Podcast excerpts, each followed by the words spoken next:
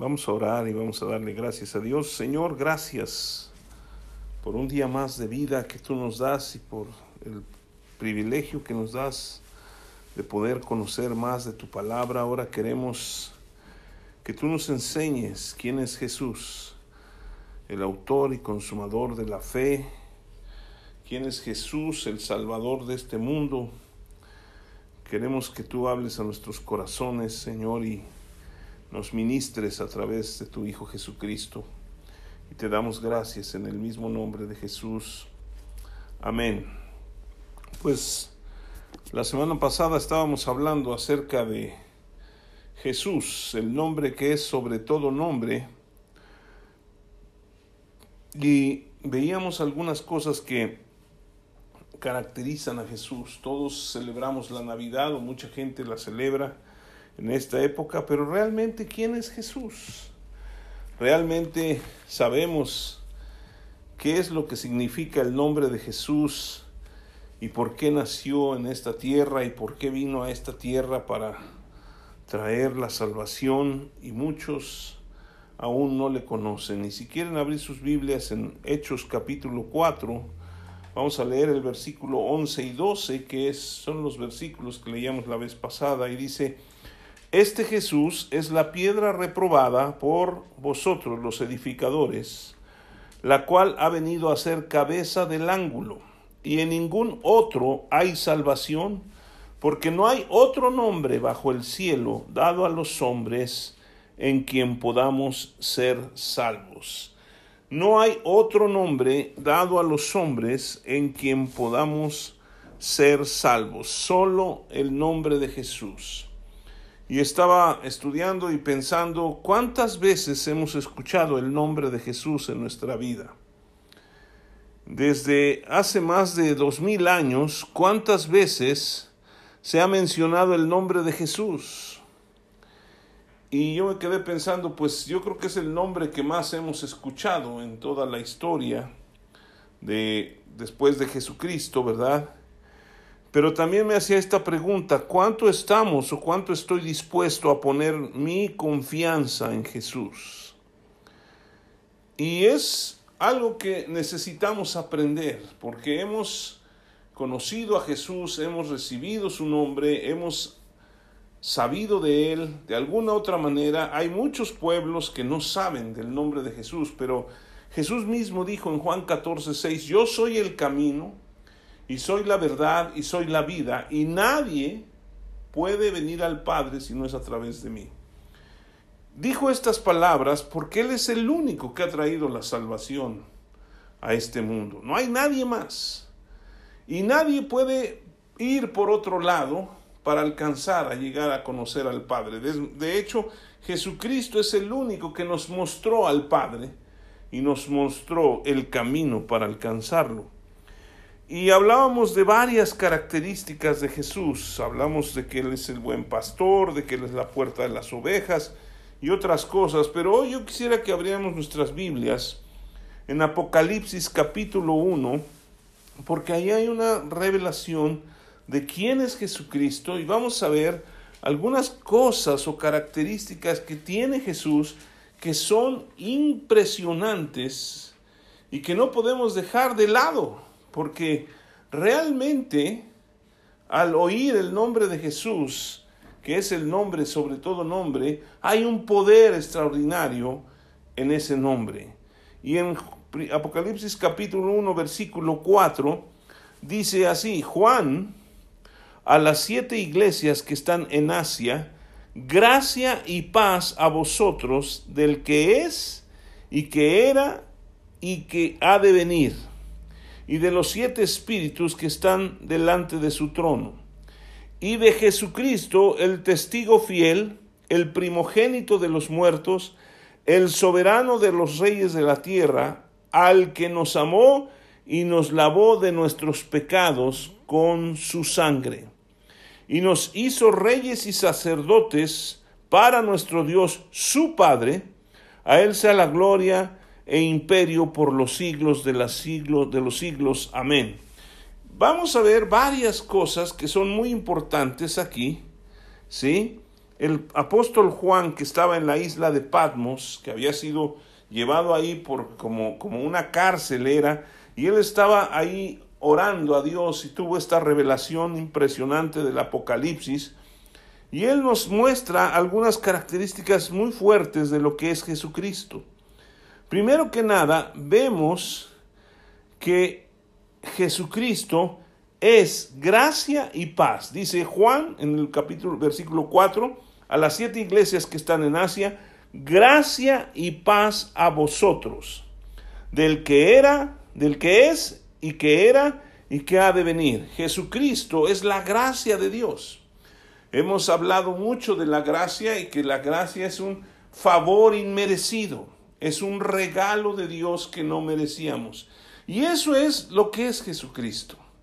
¿Sí? Porque si vemos a través de la historia en, el Antiguo Testamento, como en la ley había ciertas cosas que se tenían que hacer para poder ser eh, cubierto de sus pecados. Por eso se ponían a los machos cabríos y a los toros y, y, a los corderos y se sacrificaban para poder cubrir el pecado, no limpiarlo totalmente, solamente se cubría el pecado y cada año tenían que estar haciendo esta, esta, eh, estos sacrificios para poder estar cubriendo sus pecados.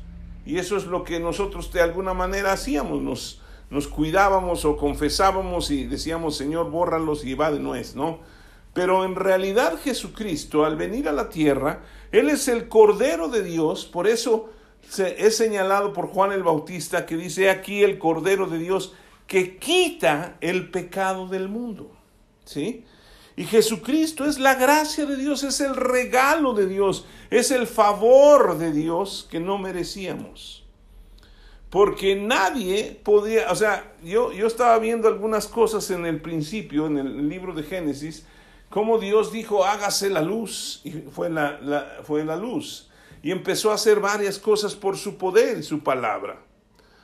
Pero no podía decir, hágase el perdón para todos, porque la justicia de Dios había sido quebrantada.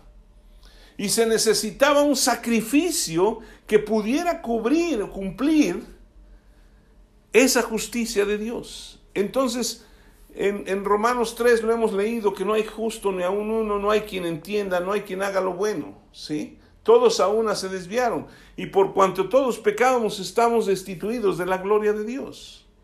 Y que la paga del pecado es muerte, mas la dádiva de Dios es vida eterna en Cristo Jesús, nos dice Romanos 6:23. Entonces necesitábamos un Salvador. Por las muchas buenas obras que nosotros hagamos, jamás alcanzaremos la salvación y llegar al Padre. Y aquí nos muestra que Él es la gracia y Él es la paz. Nosotros estábamos enemistados con Dios por el pecado.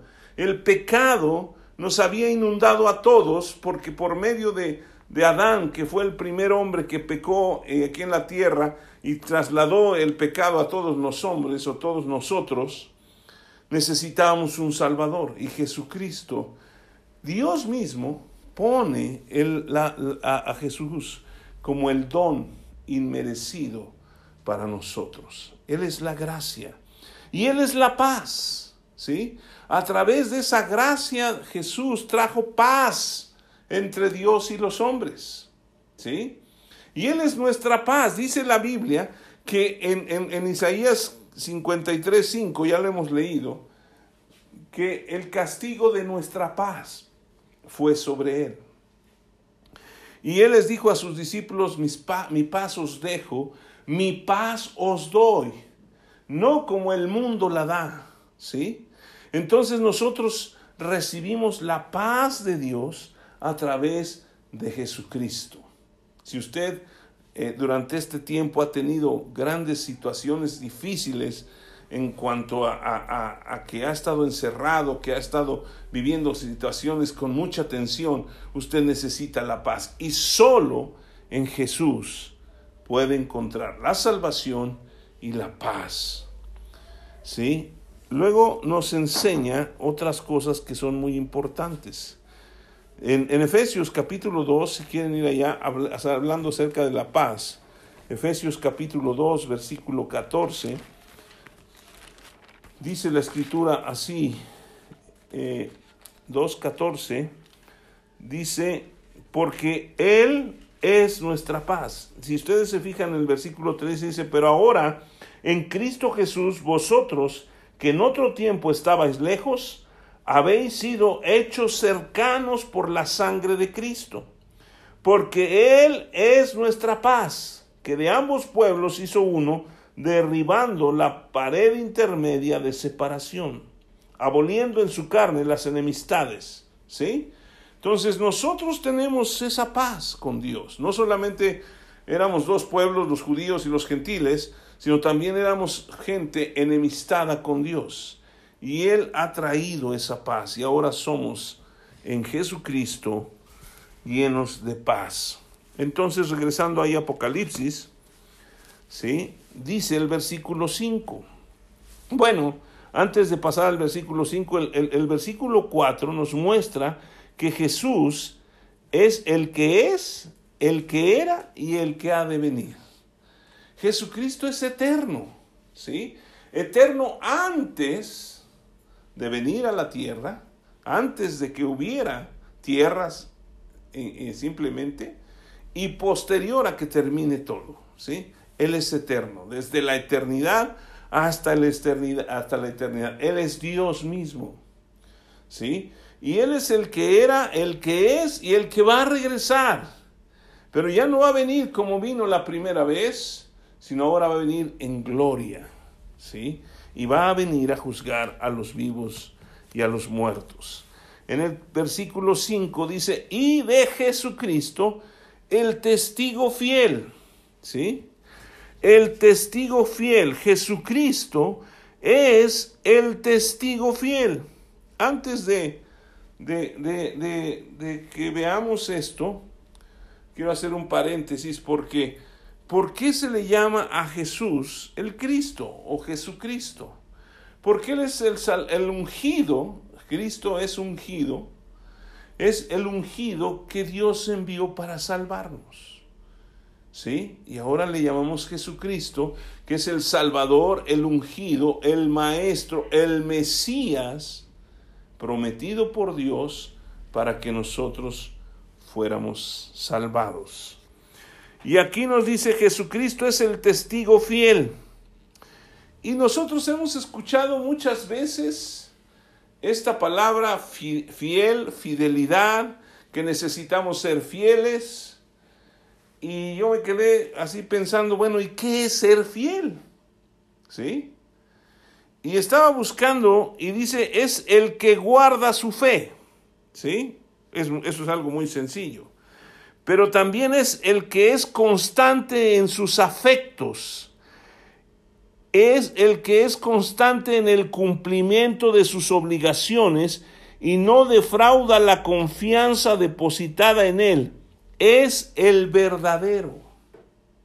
¿Sí? Eso es ser fiel fiel es Jesucristo. Por eso se le llama el testigo fiel.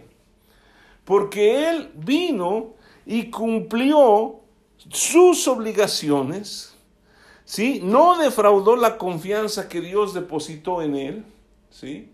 Él es el verdadero, Él es el que vino y se manifestó al mundo como era Dios, ¿sí? Y jamás se apartó aun cuando fue tentado por el diablo. Él se mantuvo firme. Y si nosotros queremos ser fieles a Dios, ¿sí? Haciendo un, paréntesis, porque Él es el fiel, el testigo fiel, y ahorita vamos a hablar del testigo fiel. Si nosotros queremos ser fieles a Dios, necesitamos guardar primeramente nuestra fe. ¿En qué creemos? Y si creemos en Jesucristo, necesitamos depositar toda nuestra fe en Él y no dudar, porque entonces no somos fieles a Jesús. ¿Sí? Y necesitamos permanecer fieles. Pase lo que pase, yo voy a seguir a Jesús. no las circunstancias, no las cuestiones de problemática o lo que pudiera haber me va a impedir que yo siga buscando y manteniendo mi fe en Jesucristo. De hecho, la fe es obra de Jesús.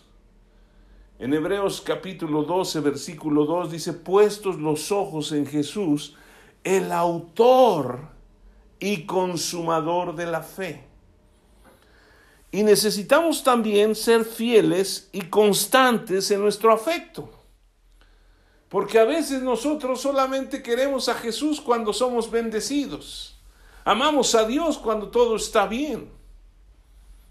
Pero cuando las cosas se ponen difíciles, muchas veces la gente reniega de Dios. Y ya no quiere seguir a Dios y dice, no, es que ni me hace caso, yo no sé qué voy a hacer, ¿sí? Ni a, lo mejor ni él tiene sus preferidos y yo no estoy dentro de ellos.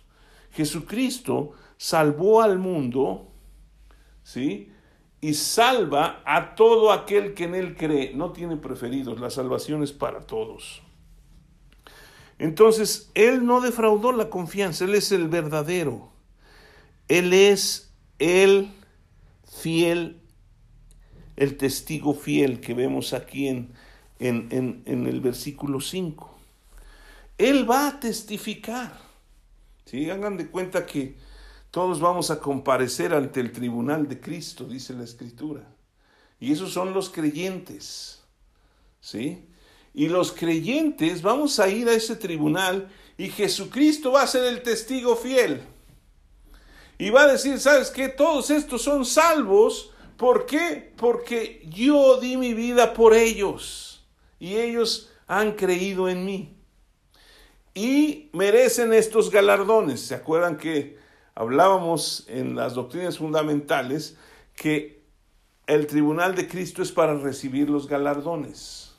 Y Él va a ser el que va a estar diciendo, tú vas a recibir pues una casa de grandísima, de este mar de cristal y palacio y todo, y otros a, lo mejor nomás nos va a alcanzar para un cuchitrilín ahí tremendo, pero, pero ahí vamos a estar, ¿no? Yo espero que nos toque una casa un poquito más grande. No nos vamos a comparar con Pablo, pero nos va a tocar algo, ¿no? Entonces Él es testigo fiel, ¿sí? Él es el que va a dar testimonio, pero va a haber otro juicio. ¿Se acuerdan que hablábamos del juicio del gran trono blanco? Entonces se van a abrir los libros y los que no estén inscritos en el libro de la vida, ¿sí? van a la segunda muerte que dice la escritura. Van a ir a tormento. ¿sí? Y es, Él es fiel. Y ahí no pueden decirle la gente, ay Jesús, pero es que si tú eres, si tú eres justo, me tienes que perdonar. Mucho se ha manifestado Dios a través de su Espíritu dando testimonio a todo el mundo de que por medio de Jesús la salvación y muchos le han rechazado a través de los siglos. Y es por eso necesitamos nosotros entender que Él es fiel. Él no va a faltar a la confianza que Dios le ha dado. Y nosotros tenemos que aprender. Él, Jesús, vino y hablábamos de que nació ¿sí? Porque vamos a celebrar la Navidad. Nació y fue engendrado por el Espíritu Santo en una virgen, ¿sí? Que se llamaba María y que más o menos tenía como 15 años, era pura, ¿sí? Pero vemos que Jesús vino con un propósito. Y ese propósito lo cumplió y lo sigue cumpliendo hasta ahora y Él es el fiel, el testigo fiel. ¿Qué otra cosa nos dice aquí? Bueno, vamos a ver algunas, algunos versículos, ¿sí? En segunda de Timoteo 2.13, segunda de Timoteo 2, versículo 13.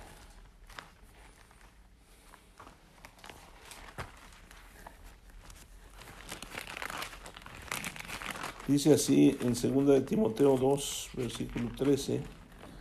Dice, si fuéramos infieles, Él permanece fiel. Él no puede negarse a sí mismo. Esto me impresionó porque la naturaleza de Jesucristo es ser fiel. Y Él no puede ser infiel. ¿Sí? ¿Por qué? Porque Él no puede negarse a sí mismo. Y Él es el testigo fiel. Él va a dar testimonio fiel de lo que somos nosotros y de lo que Él hizo. Y por eso yo digo que a veces, a, veces he dicho también que Dios ya no puede hacer nada porque ya lo hizo todo. Ahora nos toca tomarlo. ¿sí? Él es, nos dio esa gracia, ese regalo, pero depende de cada persona si quiere recibir ese regalo o lo rechaza. Y a nosotros nos toca recibirlo. Y ojalá usted que está oyendo también pueda recibir ese regalo. ¿Sí? Otro versículo en Hebreos 13, versículo 8. Si quieren ir ahí adelantito está. Hebreos, Hebreos 13, versículo 8. Dice, Jesucristo es el mismo ayer, hoy y por los siglos. ¿Sí? Él no va a cambiar, Él sigue siendo el testigo fiel. ¿Qué otra cosa nos dice Apocalipsis de Él? En el versículo 5 dice, Él es el primogénito de los muertos. Jesucristo es el primogénito de los muertos. Aquí no está hablando de que Jesucristo es el primero, o sea, eh, un, primogénito es el primer hijo que hay entre un matrimonio, ¿sí? Pero si hay más hijos, pues ya son, eh, tiene que haber un primogénito. Se vuelve el unigénito cuando es el único hijo, ¿sí? Y Dios tiene un solo hijo que es el unigénito hijo de Dios. Pero aquí se refiere fundamentalmente al más importante, porque fue el primero que resucitó de los muertos y se mantiene vivo. Porque mucha gente dice, no, pues es que Jesucristo resucitó a Lázaro, resucitó a otros, pero esos murieron.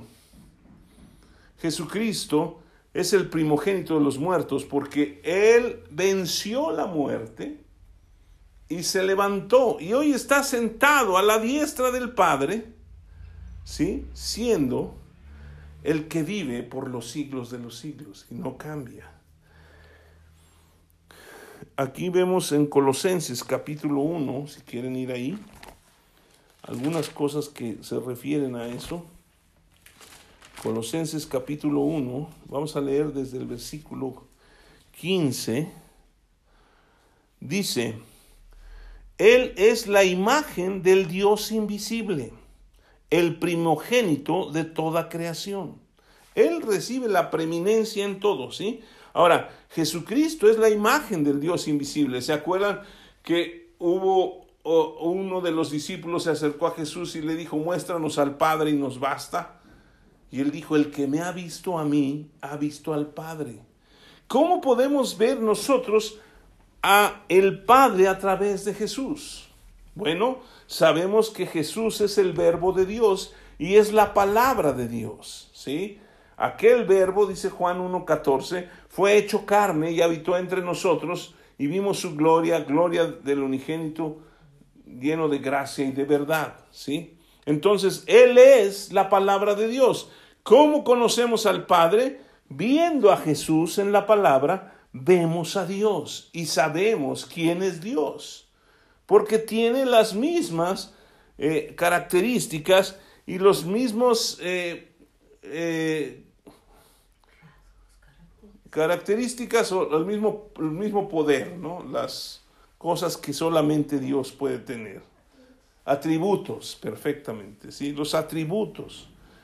Tienen los mismos atributos, tanto el Padre, el Hijo y el Espíritu Santo. Y el versículo 16 dice, porque en Él fueron creadas todas las cosas, las que hay en los cielos y las que hay en la tierra, visibles e invisibles, sean tronos, sean dominios, sean principados, sean potestades, todo fue creado por medio de Él y para Él. Y Él es antes de todas las cosas, y todas las cosas en Él subsisten.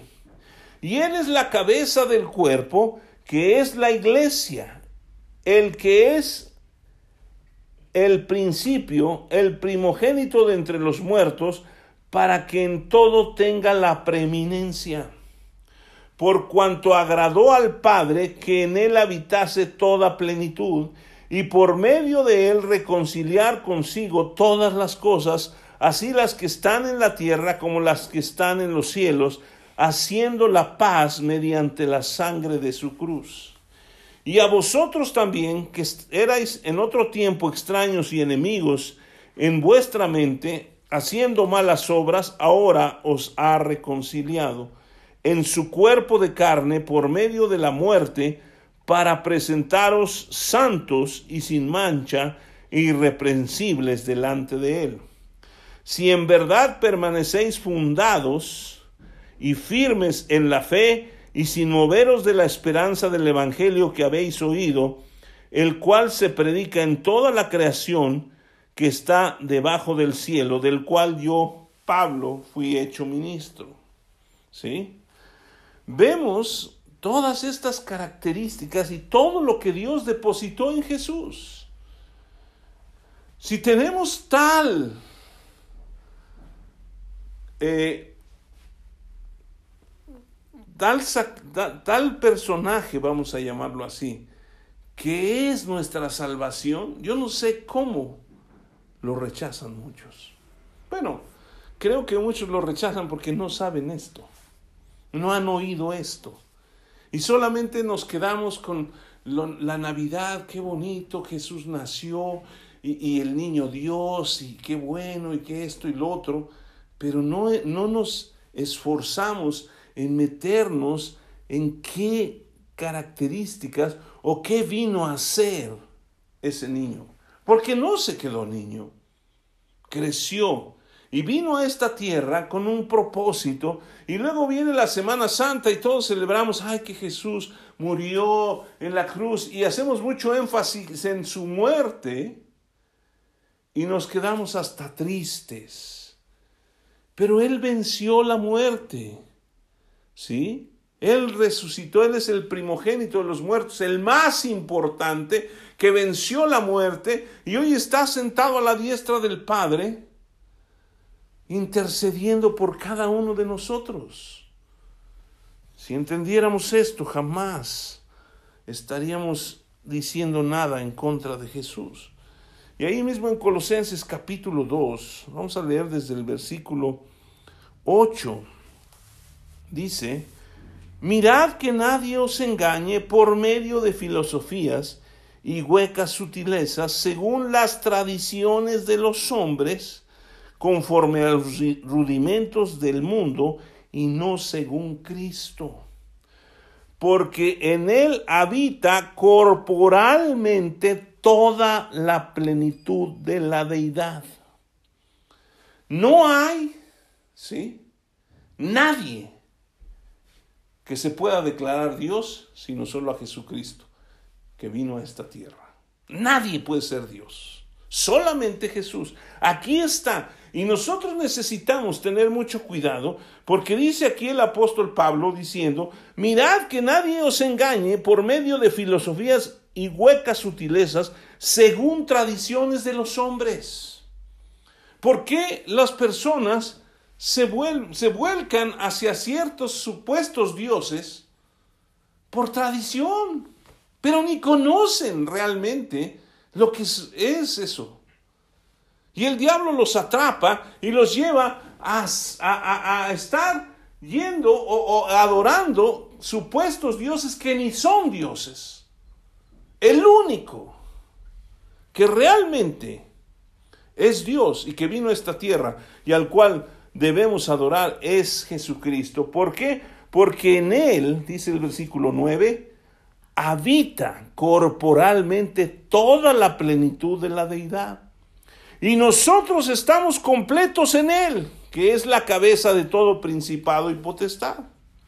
En Él también nosotros fuimos circuncidados, no con circuncisión hecha de mano al echar de nosotros el cuerpo pecaminoso carnal en la circuncisión de Cristo, sepultados con Él en el bautismo, en el cual fuisteis también resucitados con Él, mediante la fe en el poder de Dios que le levantó de los muertos, y a nosotros, estando muertos en pecados y en la incircuncisión de vuestra carne, os dio vida juntamente con Él, perdonándoos todos los pecados, anulando el acta de decretos que había contra nosotros, que nos era contraria, quitándola de en medio y clavándola en la cruz, y despojando a los principados y a las potestades, los exhibió públicamente, triunfando sobre ellos en la cruz. Por tanto, nadie os juzgue en comida o en bebida,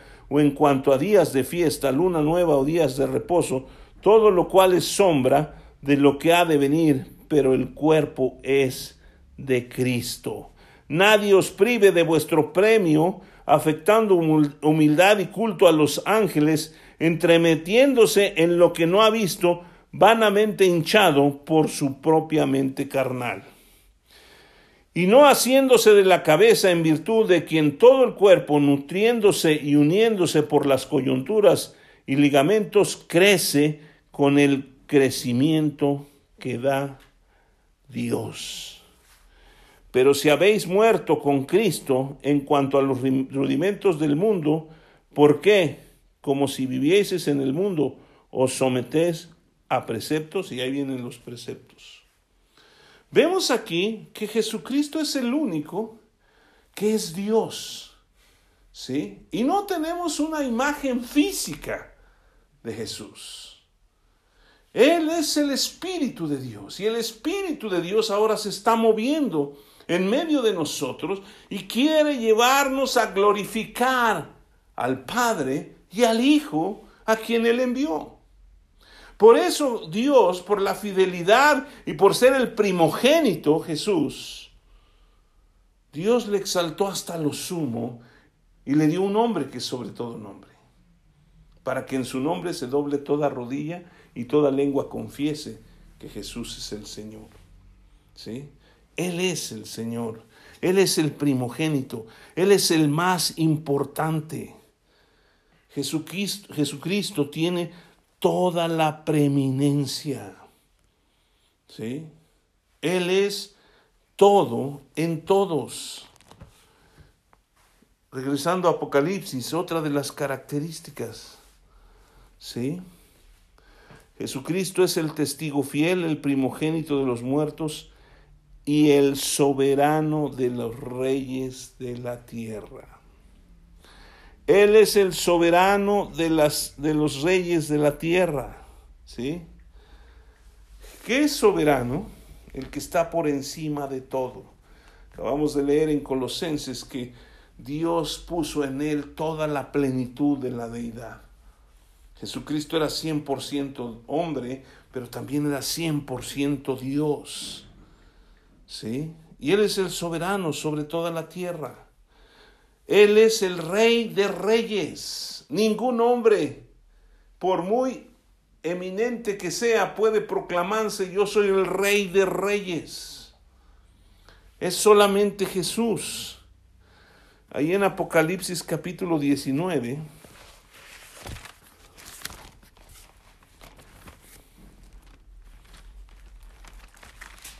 Ahí adelantito en el versículo 16 dice, y en su vestidura y en su muslo tiene escrito este nombre, Rey de Reyes y Señor de Señores. Él es el Rey. Él es el todo lo que necesitamos. ¿Sí? O ahora que celebremos la Navidad, podemos tener algo más en nuestra mente. Es que nació el rey, el más importante, el rey de todos los reyes, el rey de todos los reinos, el que vive por siempre y al que todo mundo se le va a postrar tarde que temprano. ¿Sí? Hasta los más eminentes reyes que usted se puede imaginar se van a tener que postrar y declarar que Él es el rey. ¿Sí? En primera de Timoteo capítulo 6, primera de Timoteo capítulo 6, también viene ahí algo muy interesante en el versículo 13. Dice, te mando delante de Dios que da vida a todas las cosas y de Jesucristo que dio testimonio de buena profesión delante de Poncio Pilato, que guardes el mandamiento sin mácula ni reprensión hasta la aparición de nuestro Señor Jesucristo, la cual a su tiempo mostrará al bienaventurado y solo soberano, que dice, Rey de reyes y Señor de señores. Y nos está invitando el apóstol Pablo a Timoteo y a nosotros a que guardemos el mandamiento de amar a Dios por sobre todas las cosas y a todos los demás como él nos como nosotros mismos, ¿sí? necesitamos, dice el versículo 16, al único que tiene inmortalidad, que habita en luz inaccesible, a quien ninguno de los hombres ha visto ni puede ver, al cual sea la honra y el imperio sempiterno. Amén. Sempiterno es siempre eterno, ¿no? Él es, Él es, Él es el que nace, el que nace, el que celebramos en Navidad el Todopoderoso. Y necesitamos decírselo a los demás. ¿Sí? Yo, yo estaba poniéndome a pensar que en realidad la gente menosprecia el nombre de Jesús porque no sabe quién es Jesús. Y cuando Dios, cuando Jesucristo dio el, el, ahí en Mateo 28, el gran, la gran comisión, dijo, vayan y prediquen el Evangelio a toda criatura. Y luego dijo, haciendo discípulos, enseñándoles. Y una de las cosas que necesitamos eh, para poder hacer discípulos y enseñar, pues es aprender. Y a mí me llama la atención porque conozco muchos creyentes ¿sí? Muchos, una gran cantidad, que se dicen creyentes en Jesucristo, que caminan supuestamente con Jesús, pero tienen un total desconocimiento de quién es Jesús. Y cuando les cuestiona uno alguna cosa, se quedan así pasmados. ¿Sí? Y no saben qué decir. Me acuerdo que en una ocasión yo estaba en, otros, en otra ciudad y regresé a, pues al lugar donde siempre íbamos aquí en Puebla y no me conocían, ¿no? Entonces llegué y, una persona me llevó a, a, sentar a un lugar. Yo conocía a muchos, pero pues ya como había estado fuera, pues no todos me conocían y ahí me senté. Y oí la predicación, estuvo muy padre y todo eso. Y cuando dijeron, ¿quién quiere recibir a Cristo? pues mucha gente levantó las manos y todo. Y la persona que me había llevado a, sentarme, ¿sí? Me dijo, oiga, ¿no quiere pasar a recibir a Cristo? Y yo, pues como era medio tremendo, le dije, ¿y por qué? Y se me quedó bien, no, pues no acaba usted de oír la plática. Digo, sí, pero ¿qué caso tiene que yo vaya? Dime, a ver, explícame, ¿qué es lo que va a pasar? Tú ya lo hiciste, ¿qué pasó contigo? Le hice tantos cuestionamientos que al final me dijo, quédese sentado, no hay problema. ¿Sí? Pero lo hice para ver qué sabía esa persona. Y me, me dio buenos argumentos y me dijo buenas cosas. Al final le dije, mira, yo ya soy cristiano. ¿Sí? Por eso no paso. Pero muchas veces me encanta cuestionar a la gente cuando te habla de Jesucristo. ¿Por qué? Porque nos hemos acostumbrado a hablar de Jesús y a tomarlo así muy a la ligera. Y hay muchas personas que no saben ni en quién han creído. no saben ni quién son en Jesús. Y mezclan, por eso el Evangelio anda mezclado en mil cosas, porque no son fieles al fiel y verdadero. No conocen a Jesucristo. Y es importante que nosotros les anunciemos a Jesucristo.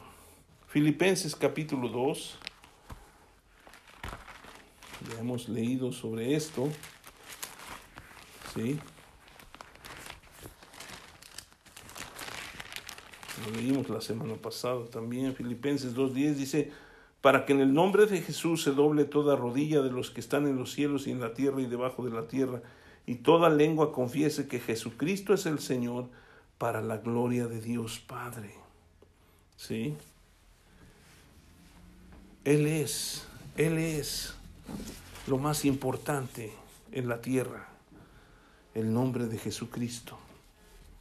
Y si regresamos a Apocalipsis, en el versículo 5, dice, y de Jesucristo el testigo fiel, el primogénito de los muertos, el soberano de los reyes de la tierra, y luego dice, al que nos amó y nos lavó de nuestros pecados con su sangre.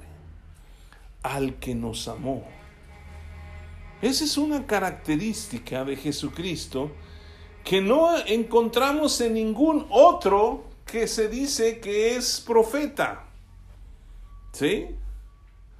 O que se, que, se señala como alguien eminente y que es padre de quién sabe qué, ¿no? Jesucristo fue el único que estuvo dispuesto a dar su vida por sus amigos. Y él dijo estas palabras. Nadie tiene mayor amor que este, que uno ponga su vida por sus amigos. Y les dijo a sus discípulos, ya no los voy a llamar siervos, sino amigos. Porque el siervo no conoce lo que hace su Señor y ustedes lo conocen. Usted quiere ser un discípulo de Jesucristo, necesita convertirse en un amigo de Dios, amigo de Jesús. ¿Por qué? Porque Él le va a revelar todas las cosas. Él le va a enseñar todas las cosas porque es su amigo. ¿Sí? Y Él quiere mostrarnos ese amor. Y no lo mostró. Lo leíamos la semana pasada en Isaías 53 cómo se entregó por nosotros. Estudie. Si hay alguna persona, vamos a llamar a Buda, o vamos a llamar a Mahoma, u otros, que usted se imagine, porque han surgido una cantidad impresionante, realmente él amó a los que le siguen. ¿Cuánto los ama? ¿Cuánto estuvo dispuesto a dar? Jesucristo nos amó tanto que se entregó por todos nosotros. Él tomó el lugar que nos correspondía a nosotros. ¿Sí? Él llevó nuestra culpa, Él llevó nuestras enfermedades, Él llevó nuestro dolor y en el Calvario venció y venció, y venció a la muerte, y nos ha librado de la muerte, y nos ha trasladado del reino de las tinieblas al reino de su luz admirable. Si con esto yo no puedo creer en Jesucristo, entonces estoy tapado, perdónenme la expresión, pero es cierto. ¿Sí? ¿Por qué? Porque no hay nadie más grande. ¿Sí? Y aún cuando lo conocieron, muchos los, lo dejaron porque decía palabras duras. Y hoy en día hay muchas personas en las congregaciones que no les puede uno predicar un poquito duro porque aquí no hay amor. ¿Sí? ¿Qué es el amor para la gente? Siempre lo he dicho, es ver una necesidad en otro y suplirla. Jesucristo vio la necesidad de nosotros de salvación y Él la suplió. Él se entregó por nosotros. Y finalizando este versículo dice, y nos lavó de nuestros pecados con su sangre. Nos lavó con su sangre. ¿Sí? Apocalipsis 1.8 ahí mismo dice, yo soy el alfa y la omega, el principio y el fin, dice el Señor, el que es, el que era, el que ha de venir, el Todopoderoso. Dice Jesucristo en Juan, el Evangelio de Juan, que Él puso su vida para volverla a tomar. ¿Sí? Nadie, nadie lo obligó a hacerlo. Él entregó su vida y lavó nuestros pecados con su sangre. En primera de Pedro, ahí atrásito, en el versículo 1, capítulo 1, versículos 18 y 19. Dice, sabiendo que fuisteis rescatados de vuestra vana manera de vivir, la cual recibisteis de vuestros padres, no con cosas corruptibles como oro o plata, sino con la sangre preciosa de Cristo, como de un cordero sin mancha y sin contaminación. Este es Jesucristo el Cordero de Dios que vino a quitar el pecado del mundo. Primera de Timoteo capítulo 2.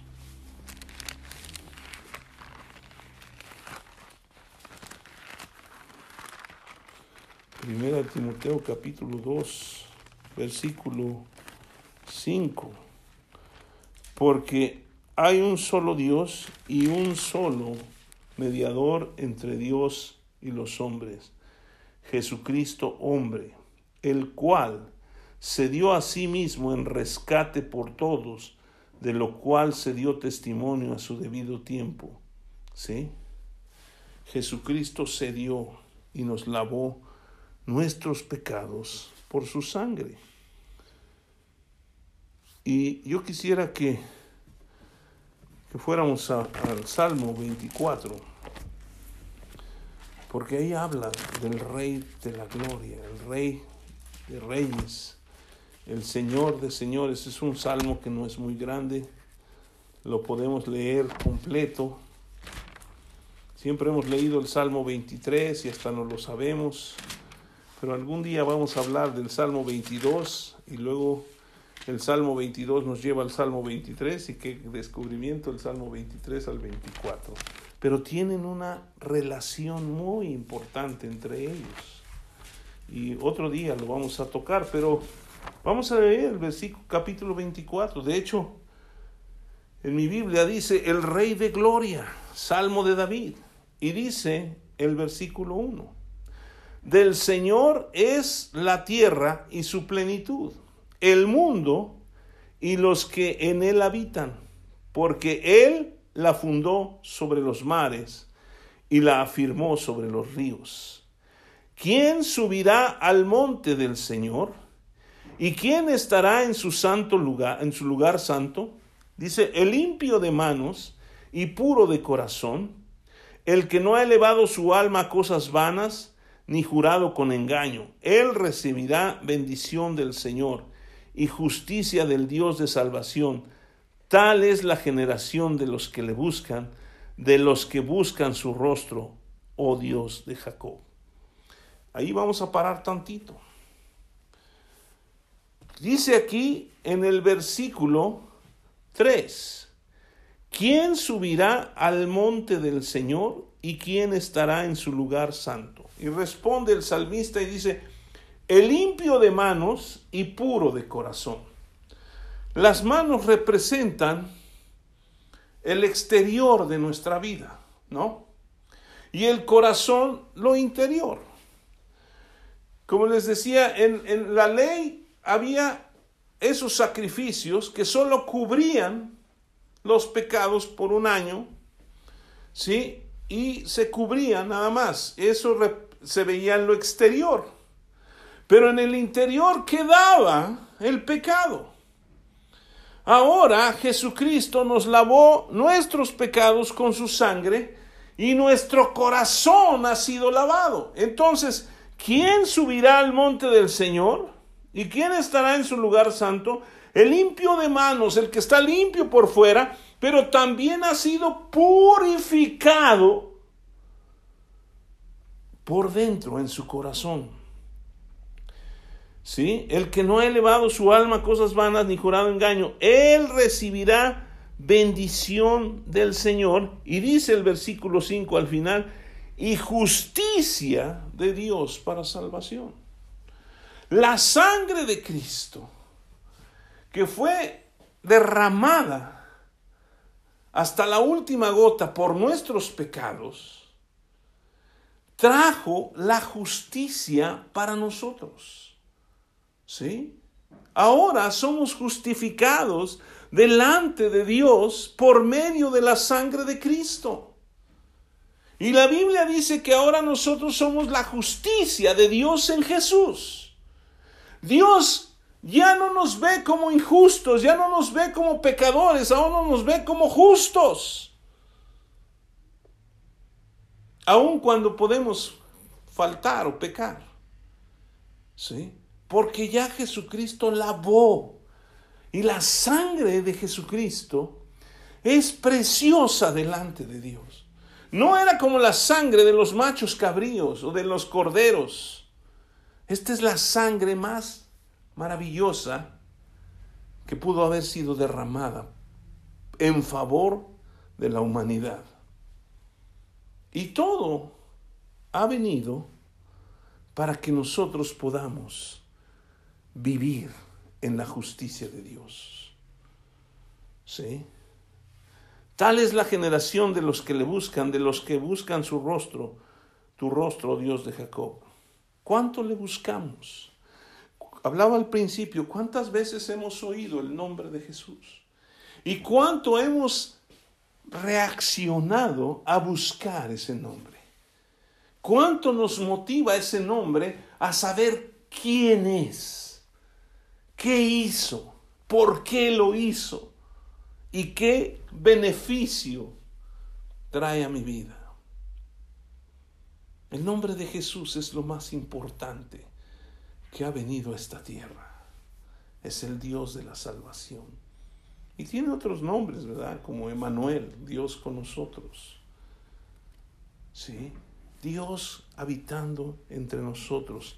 Y luego dice en el versículo 7, alzado puertas vuestras cabezas y alzaos vosotras puertas eternas y entrará el Rey de Gloria. Y viene la pregunta, ¿quién es el Rey de Gloria? el Señor, el fuerte y valiente, el Señor, el poderoso en batalla. Alzado puertas vuestras cabezas y alzaos vosotras puertas eternas y entrará el Rey de Gloria. ¿Quién es el Rey de Gloria? El Señor de los ejércitos. Él es el Rey de Gloria. ¿Quién es ese Señor? ¿Quién es ese Rey de Gloria? Jesucristo. Sí. Oía una explicación de esta segunda parte y decía, es que son como los ángeles que estaban con Jesús y los otros que se habían quedado allá en el trono con, con el Padre. Y de repente los que iban con Jesús después de resucitar le gritan, alzado puertas eternas vuestras cabezas y alzaos vosotras puertas eternas y entrará el Rey de Gloria. Y, y, y los otros ángeles que estaban allá responde, ¿quién es el Rey de Gloria? ¿Sí?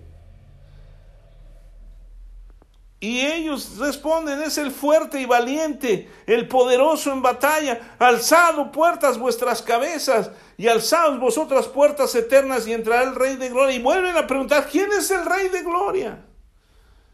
El Señor de los ejércitos. Él es. Y yo creo que estaban presentando, Él es a Jesús.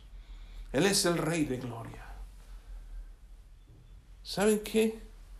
Con este, con esta idea, con esta enseñanza, con lo que hemos aprendido,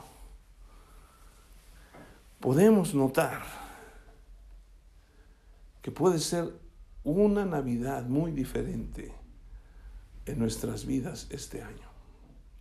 Porque vamos a conocer al que vino. ¿sí? ¿Sí? Dice en Apocalipsis 1, versículo 18, Antes del versículo 17 le dice, no temas, yo soy el primero y el último, y el que vivo y que estuve muerto, mas he aquí que vivo por los siglos de los siglos, amén, y tengo las llaves de la muerte y del Hades o del infierno. Jesucristo es el todo en todo. Él es el Todopoderoso. Él es el Señor de gloria. Él es el único Dios verdadero. Señor, gracias por tu infinito amor, tu gracia y tu misericordia. Gracias por enseñarnos quién es tu Hijo Jesucristo. Gracias por mostrarnos lo que vino a hacer a esta tierra. No solamente vino a morir en la cruz o vino a nacer en un pesebre vino a caminar sanando gente. Vino a restaurar totalmente la relación de, los, de, la, de la humanidad con su creador. Gracias porque tú nos viniste a reconciliar contigo mismo. Gracias porque en ti Jesús habita corporalmente toda la plenitud de la deidad y no hay otro Dios como tú. Y no hay nada que nos pueda acusar porque lo leímos. Tú quitaste el acta de decretos que era contraria a nosotros y la clavaste en la cruz. Y ahora no podemos ser juzgados porque el juicio ya fue hecho y fue hecho sobre Jesús y nosotros por medio de su sangre preciosa hemos sido lavados y ahora somos justificados, somos la justicia de Dios en Jesucristo. Señor, gracias, te damos toda la gloria, toda la honra, toda nuestra alabanza, porque solo tú eres digno. A ti damos la, la adoración de nuestro corazón, Señor, porque solo tú la mereces. En el nombre de Jesús. Amén.